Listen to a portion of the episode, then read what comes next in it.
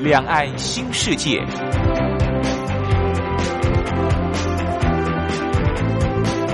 这是一个让您打开视野、胸怀两岸、放眼全球的云端世界。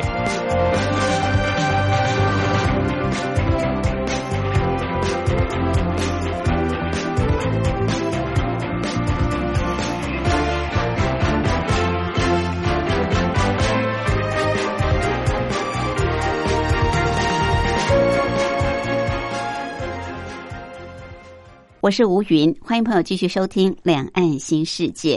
最近新冠肺炎疫情还是持续在冲击着，不只是大陆地区，也冲击到全世界各地。现在也算是疫情还蛮紧张的时刻，所以要再次提醒收音机旁的朋友，要做好自我的健康管理。除了戴口罩之外，勤洗手是最最重要的。勤洗手为什么重要呢？因为这次的病毒它是透过飞沫跟接触。那么，如果你的手接触到这个病毒的话，再去摸你的眼睛、鼻子、耳朵、嘴巴，就容易把病毒带到你的身上。所以，如果你把手洗干净的话，那么你要吃东西，你要去触摸你身体的任何地方，它就比较安全。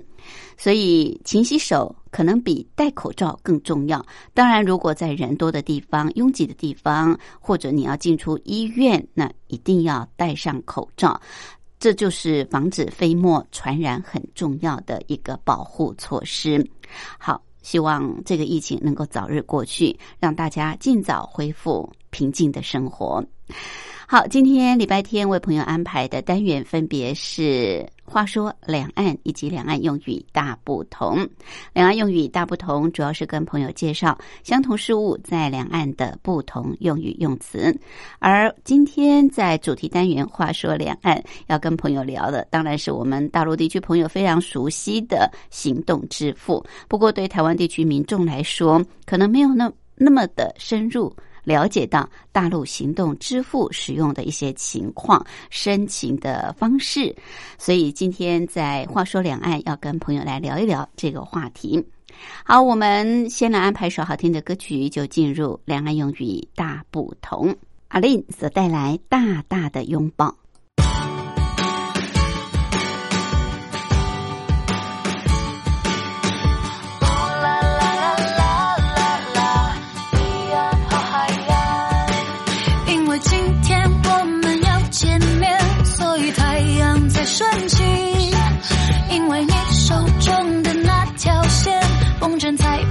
去飞，你是我的全世界，录下你每一个表情，随身带着你的脸，放在我的口袋，就像指南针，不管离多远。像海洋，你的爱把我包围，蓝天写满誓言，金色阳光，没有你的手温暖，看着你微笑，我真的舍不得眨眼。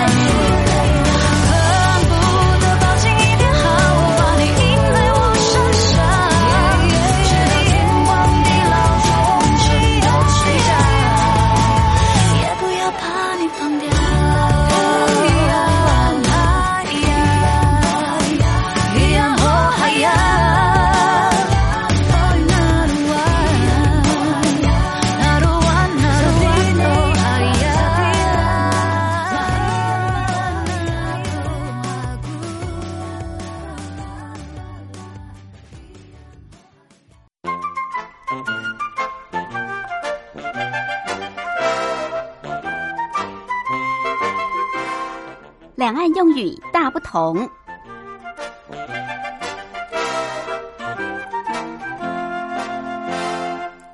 在两岸，许多相同事物都有不同的用语用词。如果我们多多的了解彼此，在互动交流的过程当中，就可以减少不必要的误会跟误解。今天在两岸用语大不同，要跟朋友来介绍的是在医学方面的一些专有名词。我们知道现在医院里面分科分得很细啊，那有时候你要去挂号，不太了解的话，可能你会挂错科别或者是门诊。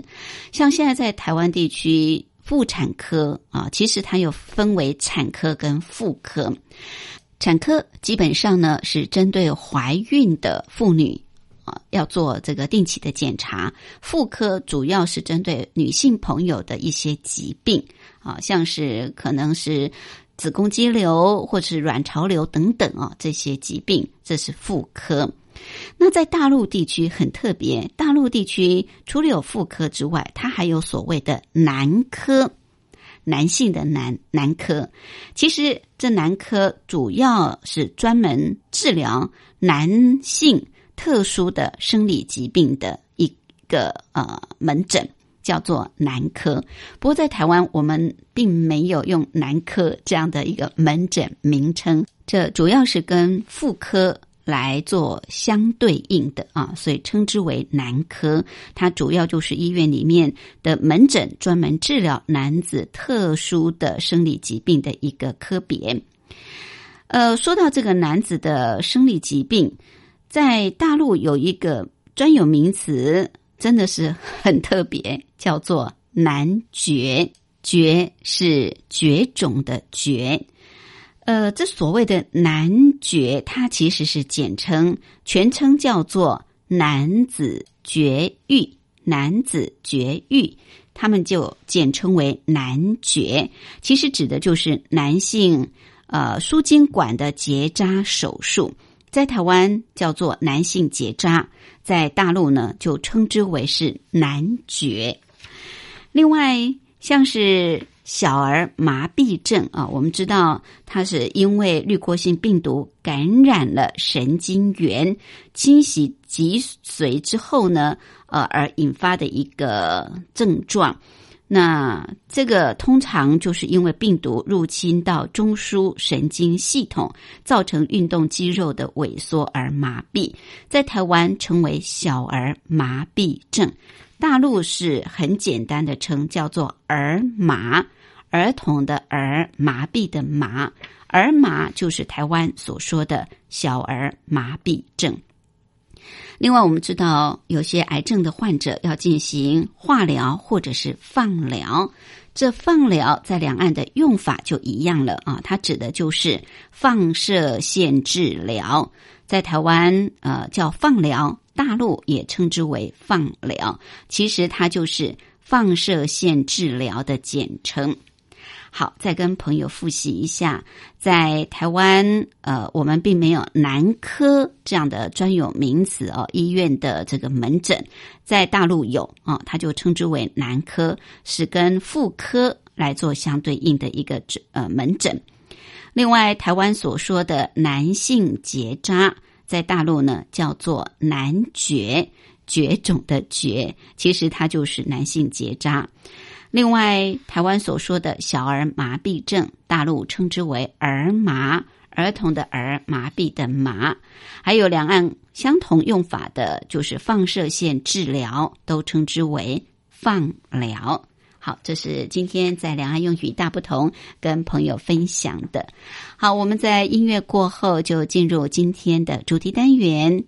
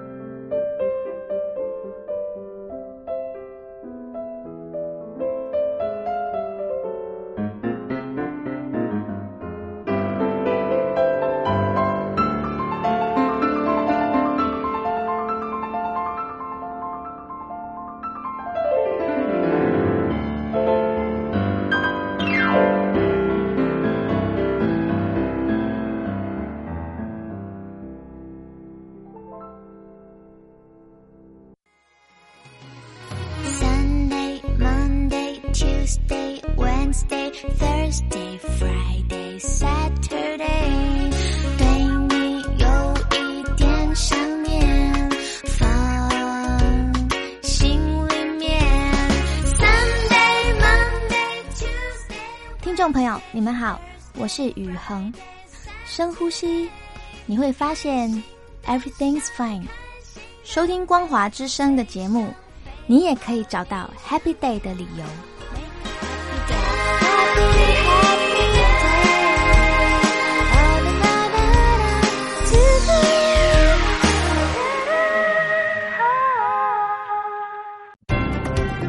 话说两岸。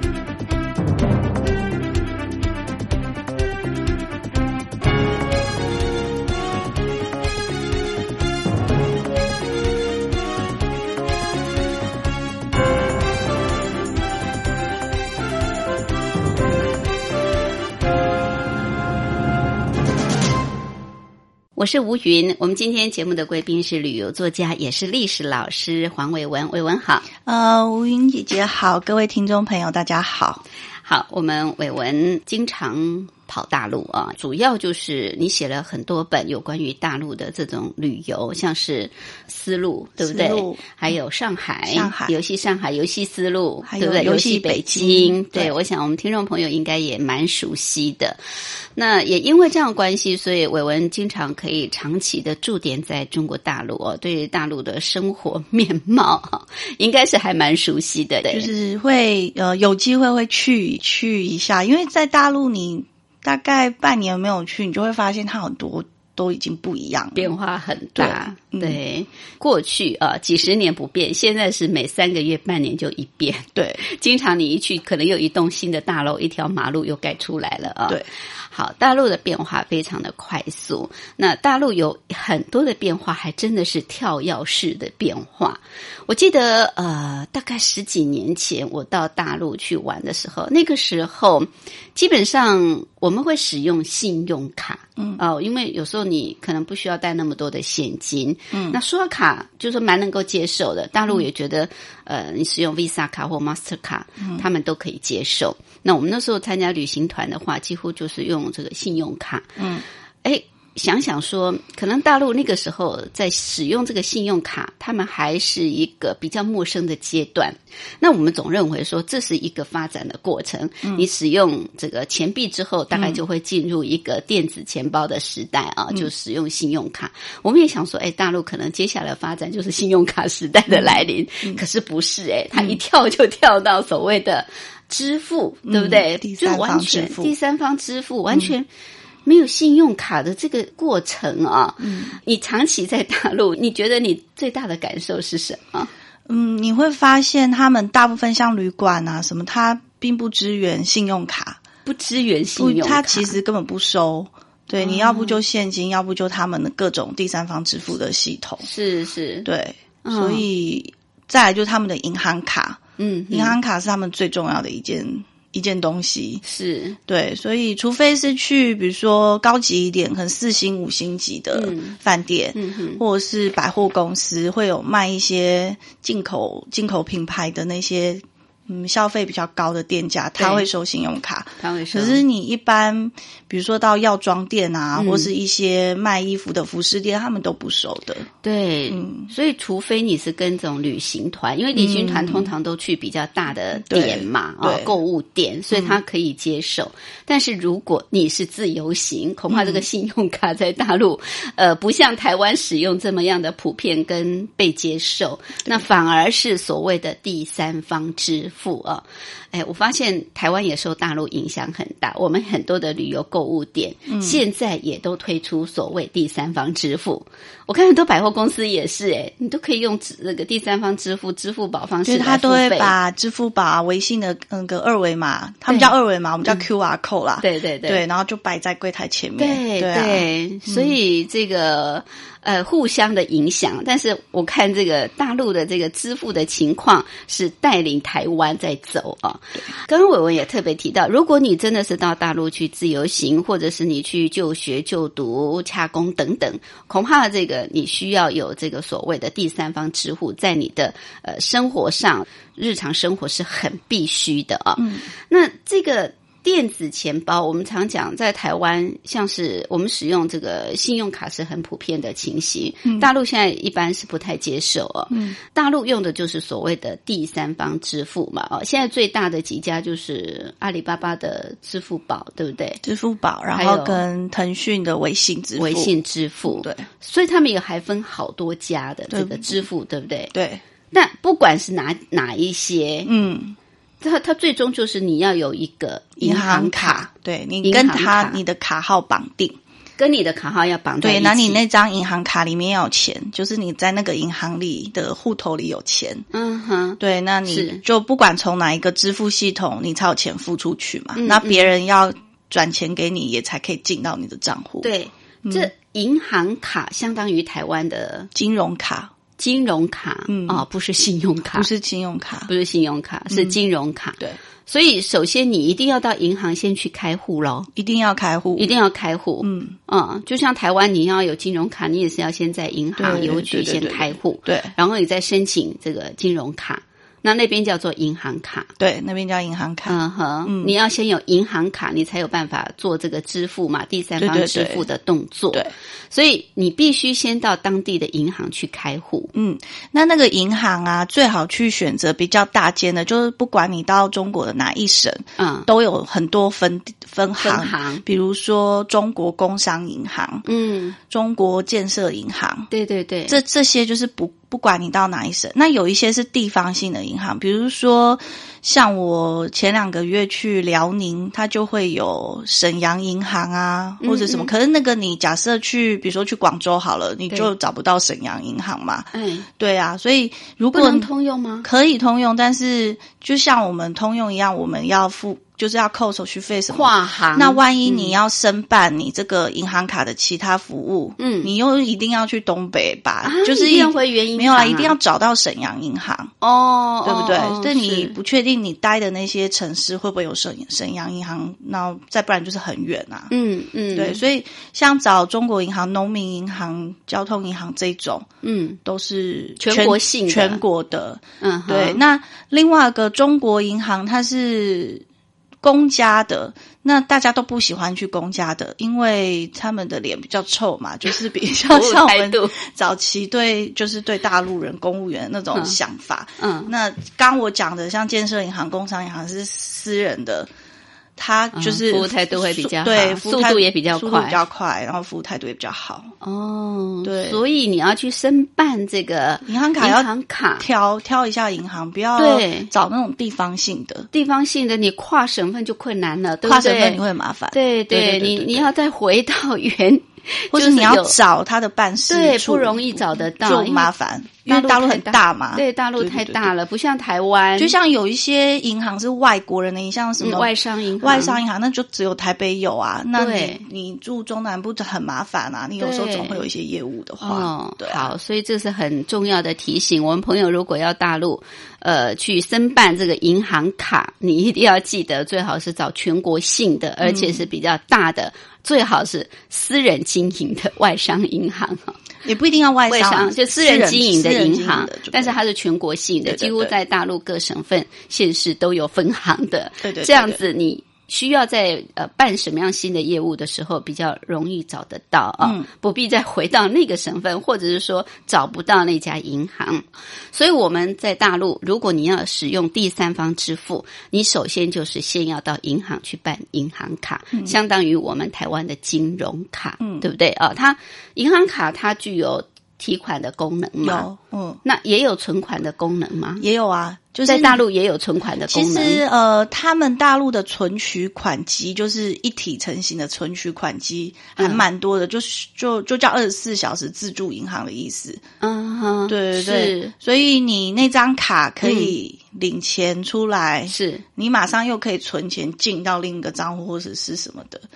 对你不需要有人工，你晚上你不需要到银行去办，它通常用设在它的银行的外面，面对跟你12台湾一样你晚上十二点去弄这件事也可以。嗯嗯对对嗯，对就像台湾的自助提款机一样嘛。对但台湾的提款机，台湾比较少存存款，台湾只有对比较少提款，嗯哼，对，是比较少存款。但是嗯他们的几乎都有存提款的大功能大型的银行都有。都有存提款的功能，所以你可以提前也可以存钱。对，哦，那你根本就不需要到银行去啦，嗯对不对？也不需要存折啦，。像我现在要去大陆的话，我也不太在台湾兑换人民币啦，不需要，对，你就是台湾的金融卡申办跨国提领功能，嗯哼，然后有一组密码嘛，对，然后你到不管哪一个国家的自那个提款机，你就可以领当地的钱币了。嗯。那会扣一次的手续手续费是，但我觉得如果你一次领多一点，嗯那倒也还好。嗯，那一次领多一点，然后立刻就存到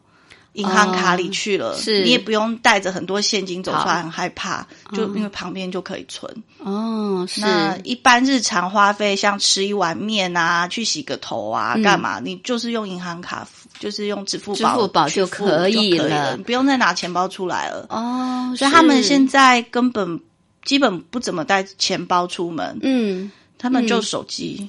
对对，嗯哎、这倒是很方便啊！就是你在台湾，你的金融卡先办跨跨国提领，，对然后你到大陆，如果你有金你有银行卡的话，对你就先提一笔，然后存到你的银行卡里面，对不对？对然后接下来，哎，嗯就是我们待会儿要告诉大家的，目前在大陆使用支付的情况到底有多普遍、多方便。我们休息过后再回来。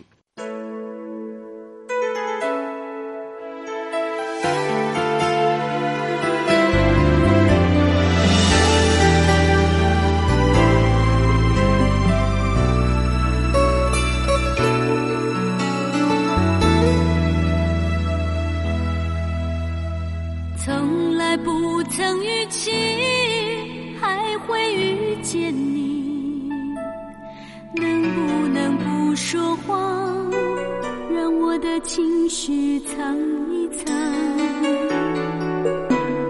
不要试探彼此的伤，问候语气有点凄凉。我设法压抑我自己，努力安抚那面对你心里的伤。这感情是否真的别来无恙？为何你眼中仍泛着泪光？你坚持你的，我坚持我的，爱就是这样受伤。这感情是否真的别来无恙？为何我至今也失去方向？你放弃了我，我放弃了你。是不是遗憾，从此真的遗忘？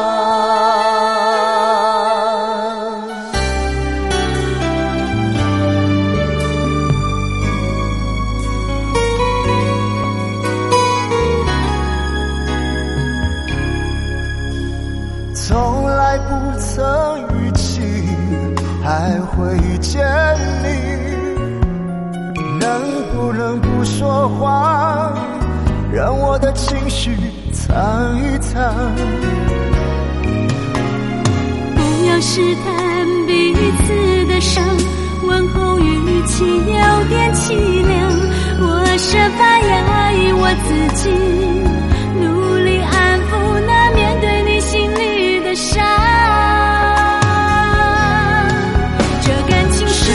真的别来无恙？为何你眼中仍泛着泪光？你坚持你的，我坚持我的，爱就是这样受伤。这感情是否真的别来无恙？为何我至今仍失去方向？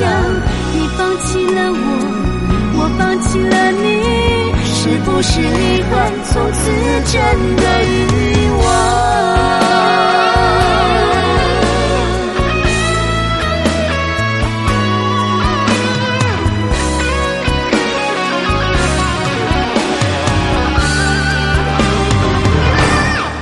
这感情是否真的别来无恙？为何你眼中仍泛着坚持我的，爱就是这样受伤。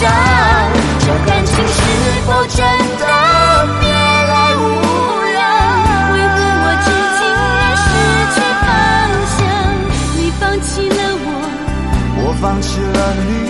是不是遗憾？从此真的遗忘？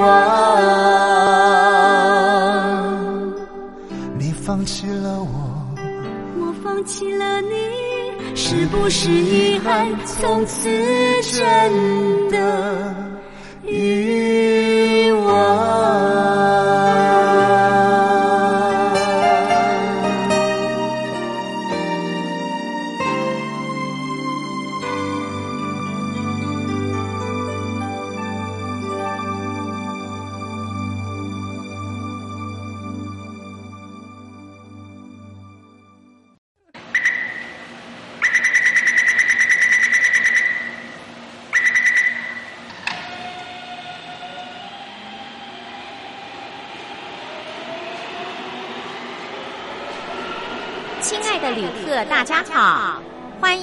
搭乘光华列车。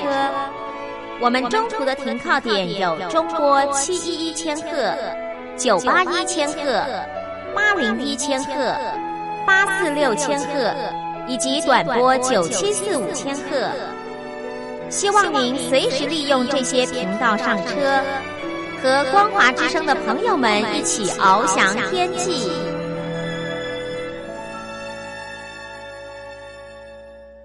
我是吴云，我们今天节目的贵宾是旅游作家，也是历史老师黄伟文。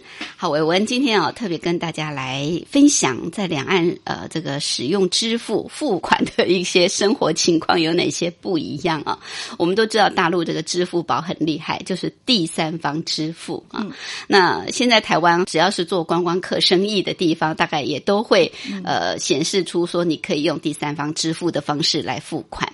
好，大陆是跳跃式的在发发展啊，几乎没有我们所谓信用卡这个阶段，就直接从你实体的这个金钱交易就跳到这个第三方支付。那大家也觉得非常的讶异哦，就是说它的发展怎么这么快？呃，不过刚刚我们也谈到了，就是说你既然大陆是这样的一个交易方式，那我们到中国大陆去的话，可能我们就是必须要去适应。所以刚刚伟文也教大家，就是你怎么样，就是在中国大陆也使用这个第三方支付，当然首先你一定要在中国大陆先开户。就是要到当地的银行去开户，就是有所谓的银行卡。那伟文也建议大家最好就是到这种呃全国性的这种银行，在各个省份地方你都可以找得到、办得到的。否则，如果地方性的银行，你可能跨省份你会找不到，就很麻烦。好，那你办了呃这个银行卡之后，你就可以存钱进去，你就可以开始使用第三方支付。不过办卡哦。这个我们知道大陆有很多的规定，我们外人，比方说观光客，或者是说呃这个外籍生啊，或者说这些台商，我们可以到当地办卡吗？台湾人就用台胞证。用台胞证可以，对，然后他们庙是到时候要你签名的时候，是。你要签简体字，你要签跟你台胞证上那个名字的简体字 一样写法哦，就是因为我们都习惯繁体字，对对，然后他们就会说要再麻烦你重签一次简体字。哦，所以你当地银行开户的时候签名要用简体字，你就用你的台胞证的名字就就对了，嗯，哦，所以用台胞证就可以开户了，嗯，可是因为现在越来越多。那办银行卡的人，他问的也会越来越多，所以其实真的在，因为他们变化太快了，所以如果你真的对这件事情很很有兴趣，觉得很必要的话，嗯，建议就赶快去赶快处理这件事情。是对，因为他们会越问越多，是，然后规定越来越多，就很难办出来。之后不知道还要在什么什么新的规定，他规定你一定要在里面存多少钱，什么你才能办卡。现在是的还没有啊，现在还没有啊，就是像台湾开户，你随便放个五百、一千也就可以了。对啊，现在大陆现在目前现在目前还没有，但是我是说，万一以后规定越来越多，所以。我觉得，如果要办，就要尽快。哦，那我们怎么去办呢？我们到大陆大陆去去观光旅游就可以马上去办。对啊，对啊，对啊，你只要留一个早上的时间去办就好。嗯也建议不要到快中午才去，因为有些你知道他们饭点啊什么都很准时的，所以你十一点多去，他可能就就不跟你早早去，大概九点多就去处理这些事情，会不会很繁琐呢？其实如果是证件要。就台胞证就可以就可以了。对，然后去他们现在银行都很进步，他门口也是有一台机器，你就按抽号码牌，抽号码牌，你就按你要申办什么服务，你就点，然后他就出来就有号码，嗯，他就会叫你，然后你去，然后他就看台胞证啊，然后看你的入，因为现在都电子化台胞证，他就他系统会连线，他就看你几几号入境的嘛，是，然后就弄一弄，他就拿一张单子叫你填个资，然后签名，记得签简体字，然后他们办一办，他就问你说你要存折。吗？还是只要银行卡还是什么？就是看你要什么服务。嗯哼哼，对对对。那马上就可以拿得到，马上就拿到了，马上就可以使用。你拿到立刻坐在存钱，拿到对，就立刻去存钱，然后或者是坐在银行吹冷气凉凉的，然后赶快去绑定你的各种支付系统哦，然后就可以开心的出门玩了。哦，是是是，好，这个很重要啊。好，所以我们只要拿台胞证就可以在大陆办这个银行卡。那接下来呢，这个伟文就告诉大家了，你要绑定支付，对不对？一般来说，比较常使用的就是呃，支付宝跟微信支付。对，那下载他们的 APP，对，下载 APP，然后他就会教你输入各资。那因为现在大陆它这些东西都实名化，所以你一定要有中国的门号。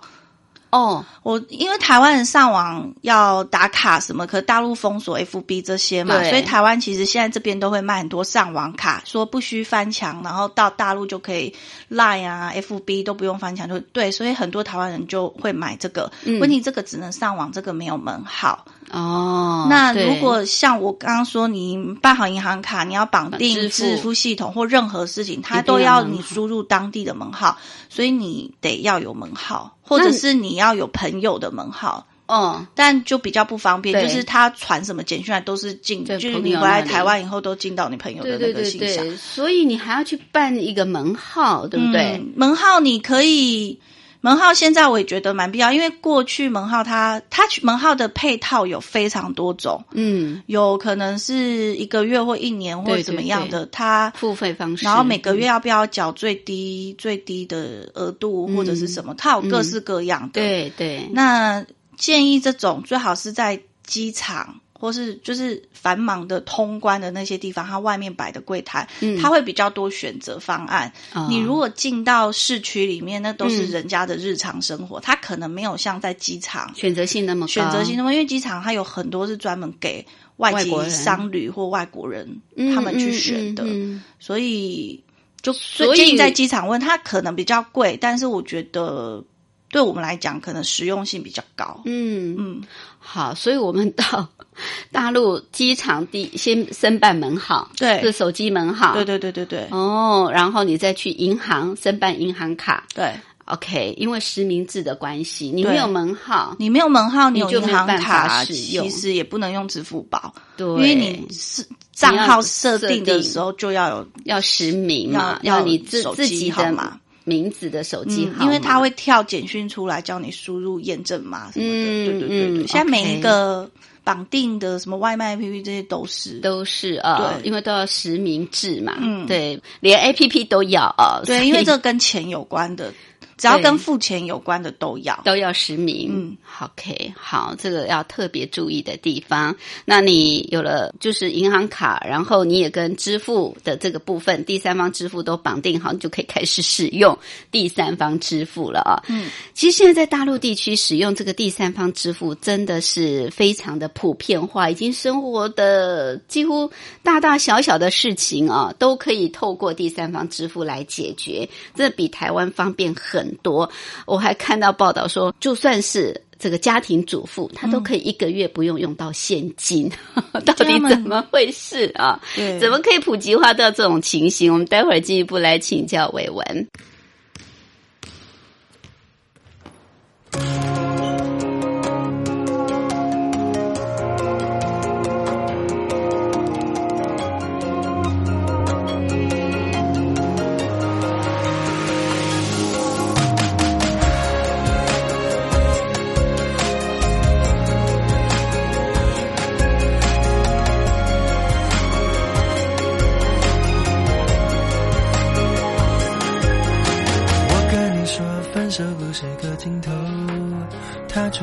这么软，当你难过，多啰嗦，多少人都只会说，没有人肯认真听你说。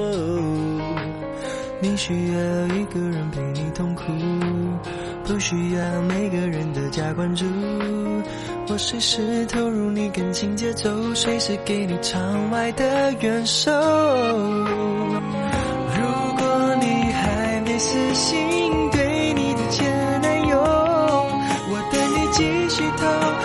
做你的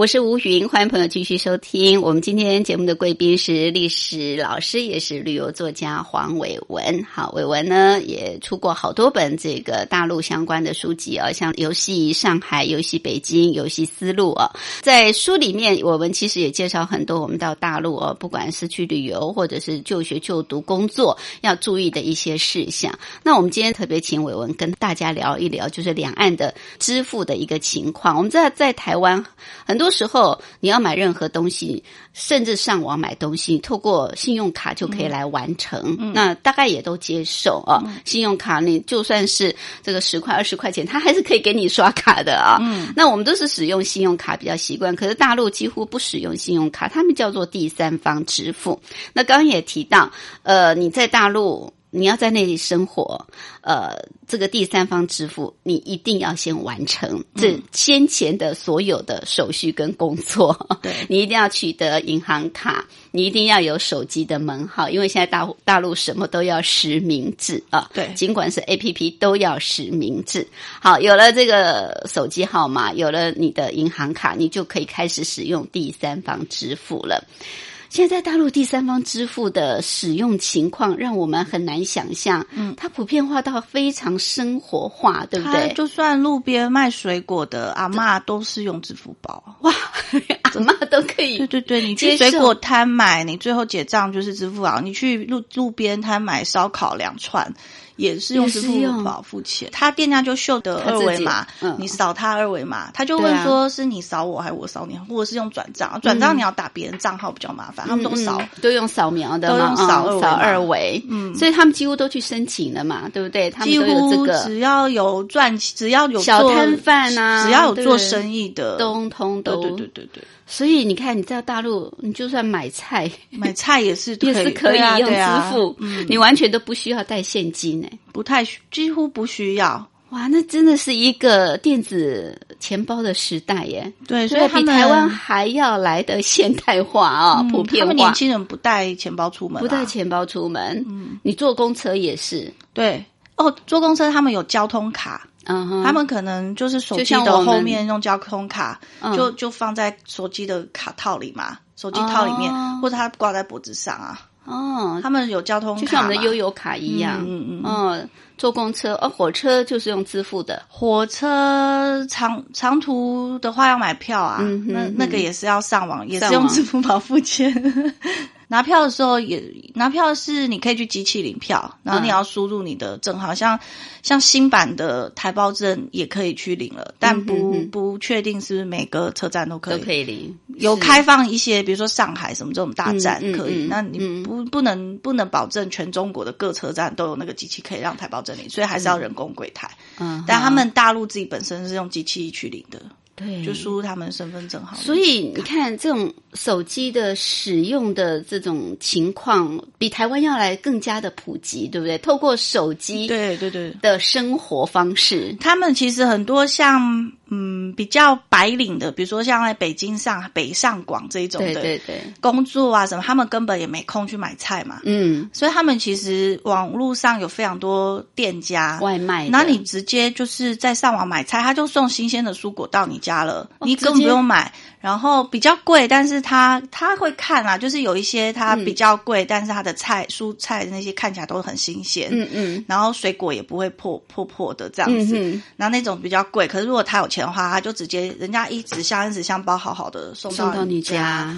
你就不用去买菜啦。然后日常生活用品、卫生纸、碗盘，全部他们都送到你家，他们的物流系统非常的发达。对对，是，然后，所以其实那些比较白领的新贵阶级什么，嗯他们其实也不会去菜市场买菜啊，因为他们忙啊，嗯，对啊，嗯，嗯他们所以他们连三餐，连这个日常生活用品各方面，他们根本都不需要对啊，购物，他们有很多店网上家购物就好了。他们很多店家在网络上嘛，他就直嗯接去那些店家。所以就是这是网络逛逛街就对了啦，上网逛街。对啊所以这跟整个中国大陆的电子商务的发展有很大的关系嘛，嗯对不对？太太发达了，而且都是你等到拿到货，你才扣款，他才会叫你说：“哎，我确认收到，嗯才扣款嘛。但这样是保保障消费者啊，嗯对，因为像在台湾。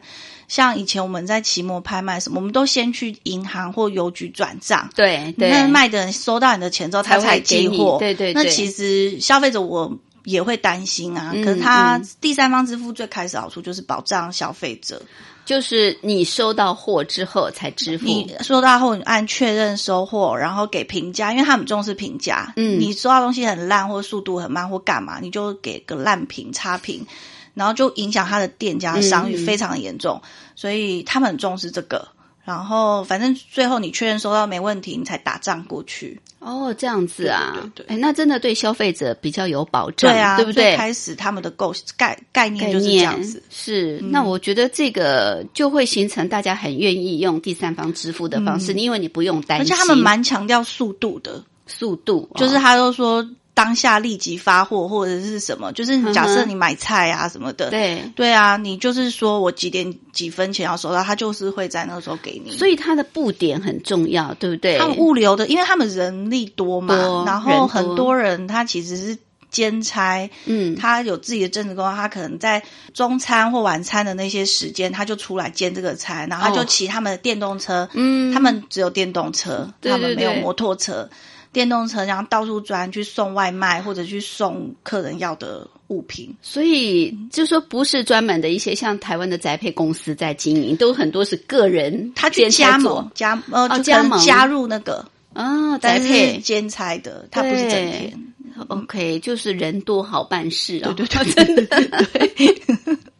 嗯，哦，OK，那像这种在比较偏远的地方也做得到吗？像像我们知道在台湾，我们知道像二十四小时送货到家已经算是嗯很快速了，对不对？好像也就是台北，很多地方也没有二十四小时。大概都是要隔天呐啊、那像大陆地区这么大，有些又很偏远，它可以有这样的速度偏远就没有法，办法啦，大概就是三到五天，也还是可以做得到，不用那么久，不用那么久啊。大概两至三天二至三天吧，两哇，那他二们三天，除非真的很偏远啦。是是，对啦所以这个物流也非常的发达哦，速度也很快，因为就满足他大你。看他的店家在哪，假设嗯店家在北上广，但是你住在云南、甘肃那边，大概是当天他发货快的话，三天吧。哇，那也很快速哎。对啊，你开那个店家动作快不快？对，因为跨几个省份哎，我因为他们物流公司也会看，有有些物流物流公司收价收费比较高，它可能速度快；有些比较慢，它收货派派件员什么那些动作比较慢，所以要还也是要看物流。是嗯是是。好，这个可以看得出来，现在中国大陆的这种电商发展，真的还比台湾 发达很多嗯哦，快速很多。当然也造就很多人的这个兼差的机会啊。对对，呃，不过大家比较担心还是会有风险，因为它毕竟是透过第三方支付，你不是直接用现金去交易，你还是要透过网络上的这个交易过程。那我们都很担心骇客啊，都很担心你的各自外泄，这个部分会不会？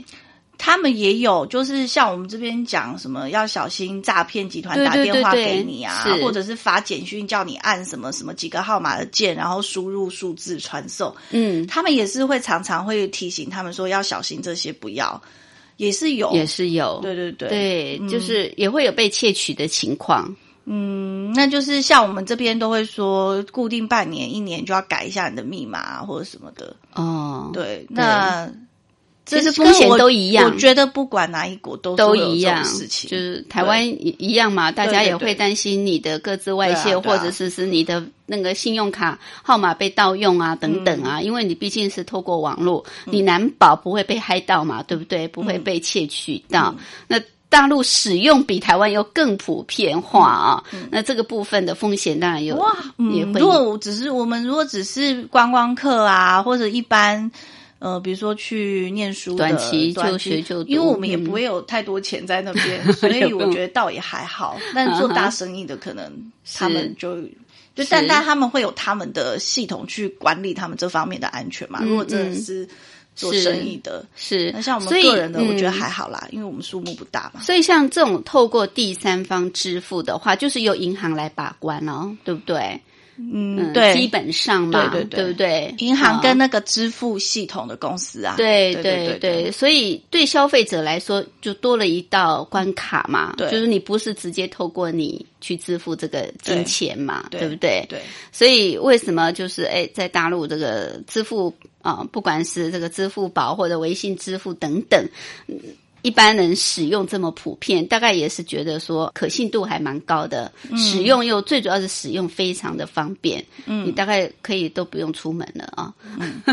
而且之前他们大陆也有伪钞的问题的问题，所以这个用、哦不要你用现金支付，其实也可以有效打击。嗯，对就这也是其中一个原因啦。哦，对几乎你也用不到钱呐、对不对啊如果都用支付的话第三方支付，嗯你看你买菜对不对？外卖、购物什么，嗯通通都在网络上就完成了。嗯，对。你其实去店家，他直接二维码也是。摆那边，你扫一下，或者跟老板这样子扫一下，就就全部啊、你刚刚特别提到，就算是路边的小摊贩、嗯。菜市场的欧巴桑卖菜的，都是用这个第三方支付。对。这我们在台湾还真的是蛮难想象。我们现在其实大部分还是现金交易，顶多就是信用卡，我们大概很少透过这种第三方对啊，不过像我们去路边买两颗水果，或者是嗯。去饮料店买东西，嗯。我们不不可能用信用卡，嗯嗯。但是他们这些就是全部都用支付宝，这些都可以搞定。我想这个可能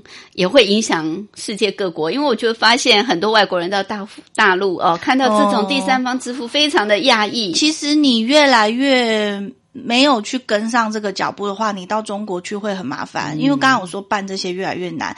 然后像上海啊这些大城市，嗯。它越来越少人工加人工加值的窗口，然后它机器加值全都是用支付宝这些嗯系统在付钱的。你没有银行卡，你就排队，不然就是你要等有人工服务的窗口 OK 你就要去排队，很麻烦。好，所以我们现在到大陆，第一件事情就是要赶快办手机，真的如果办银行卡。如果你不是跟团，然后再来，你觉得你日后一定都还会再去的，我觉得真的都要建议大家还是去办啊。对，OK，好，我们今天非常感谢。旅游作家、历史老师黄伟文啊，伟文跟我们分享这么棒的经验，这么重要的经验传承啊，谢谢。谢谢。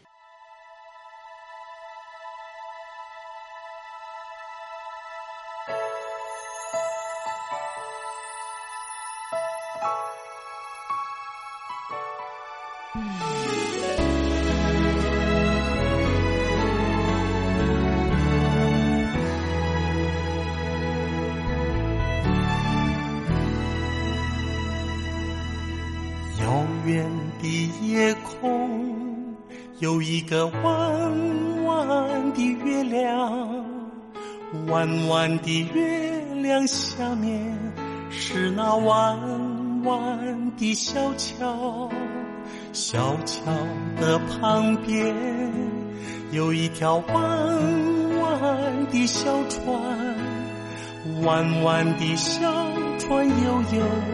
是那童呀家。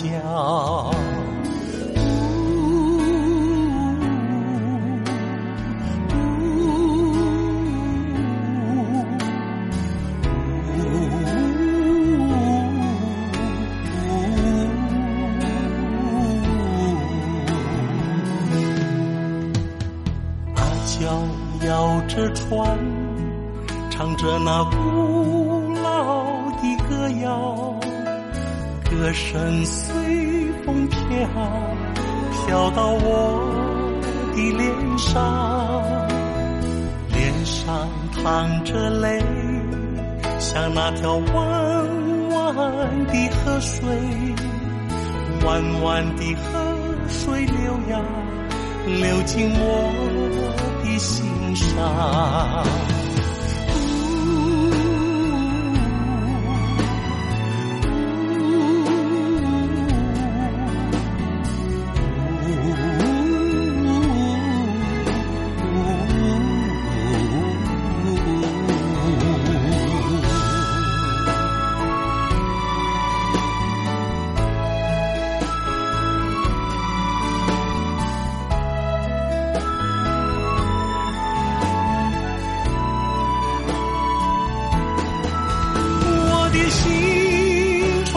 满惆怅，不为那弯弯的月亮，只为那今天的村庄，还唱着。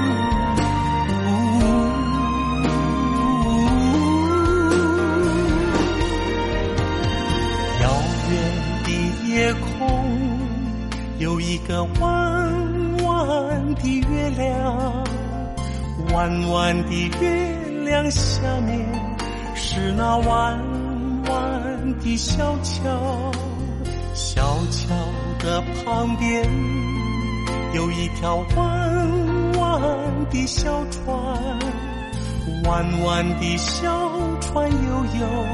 是那童年的阿娇。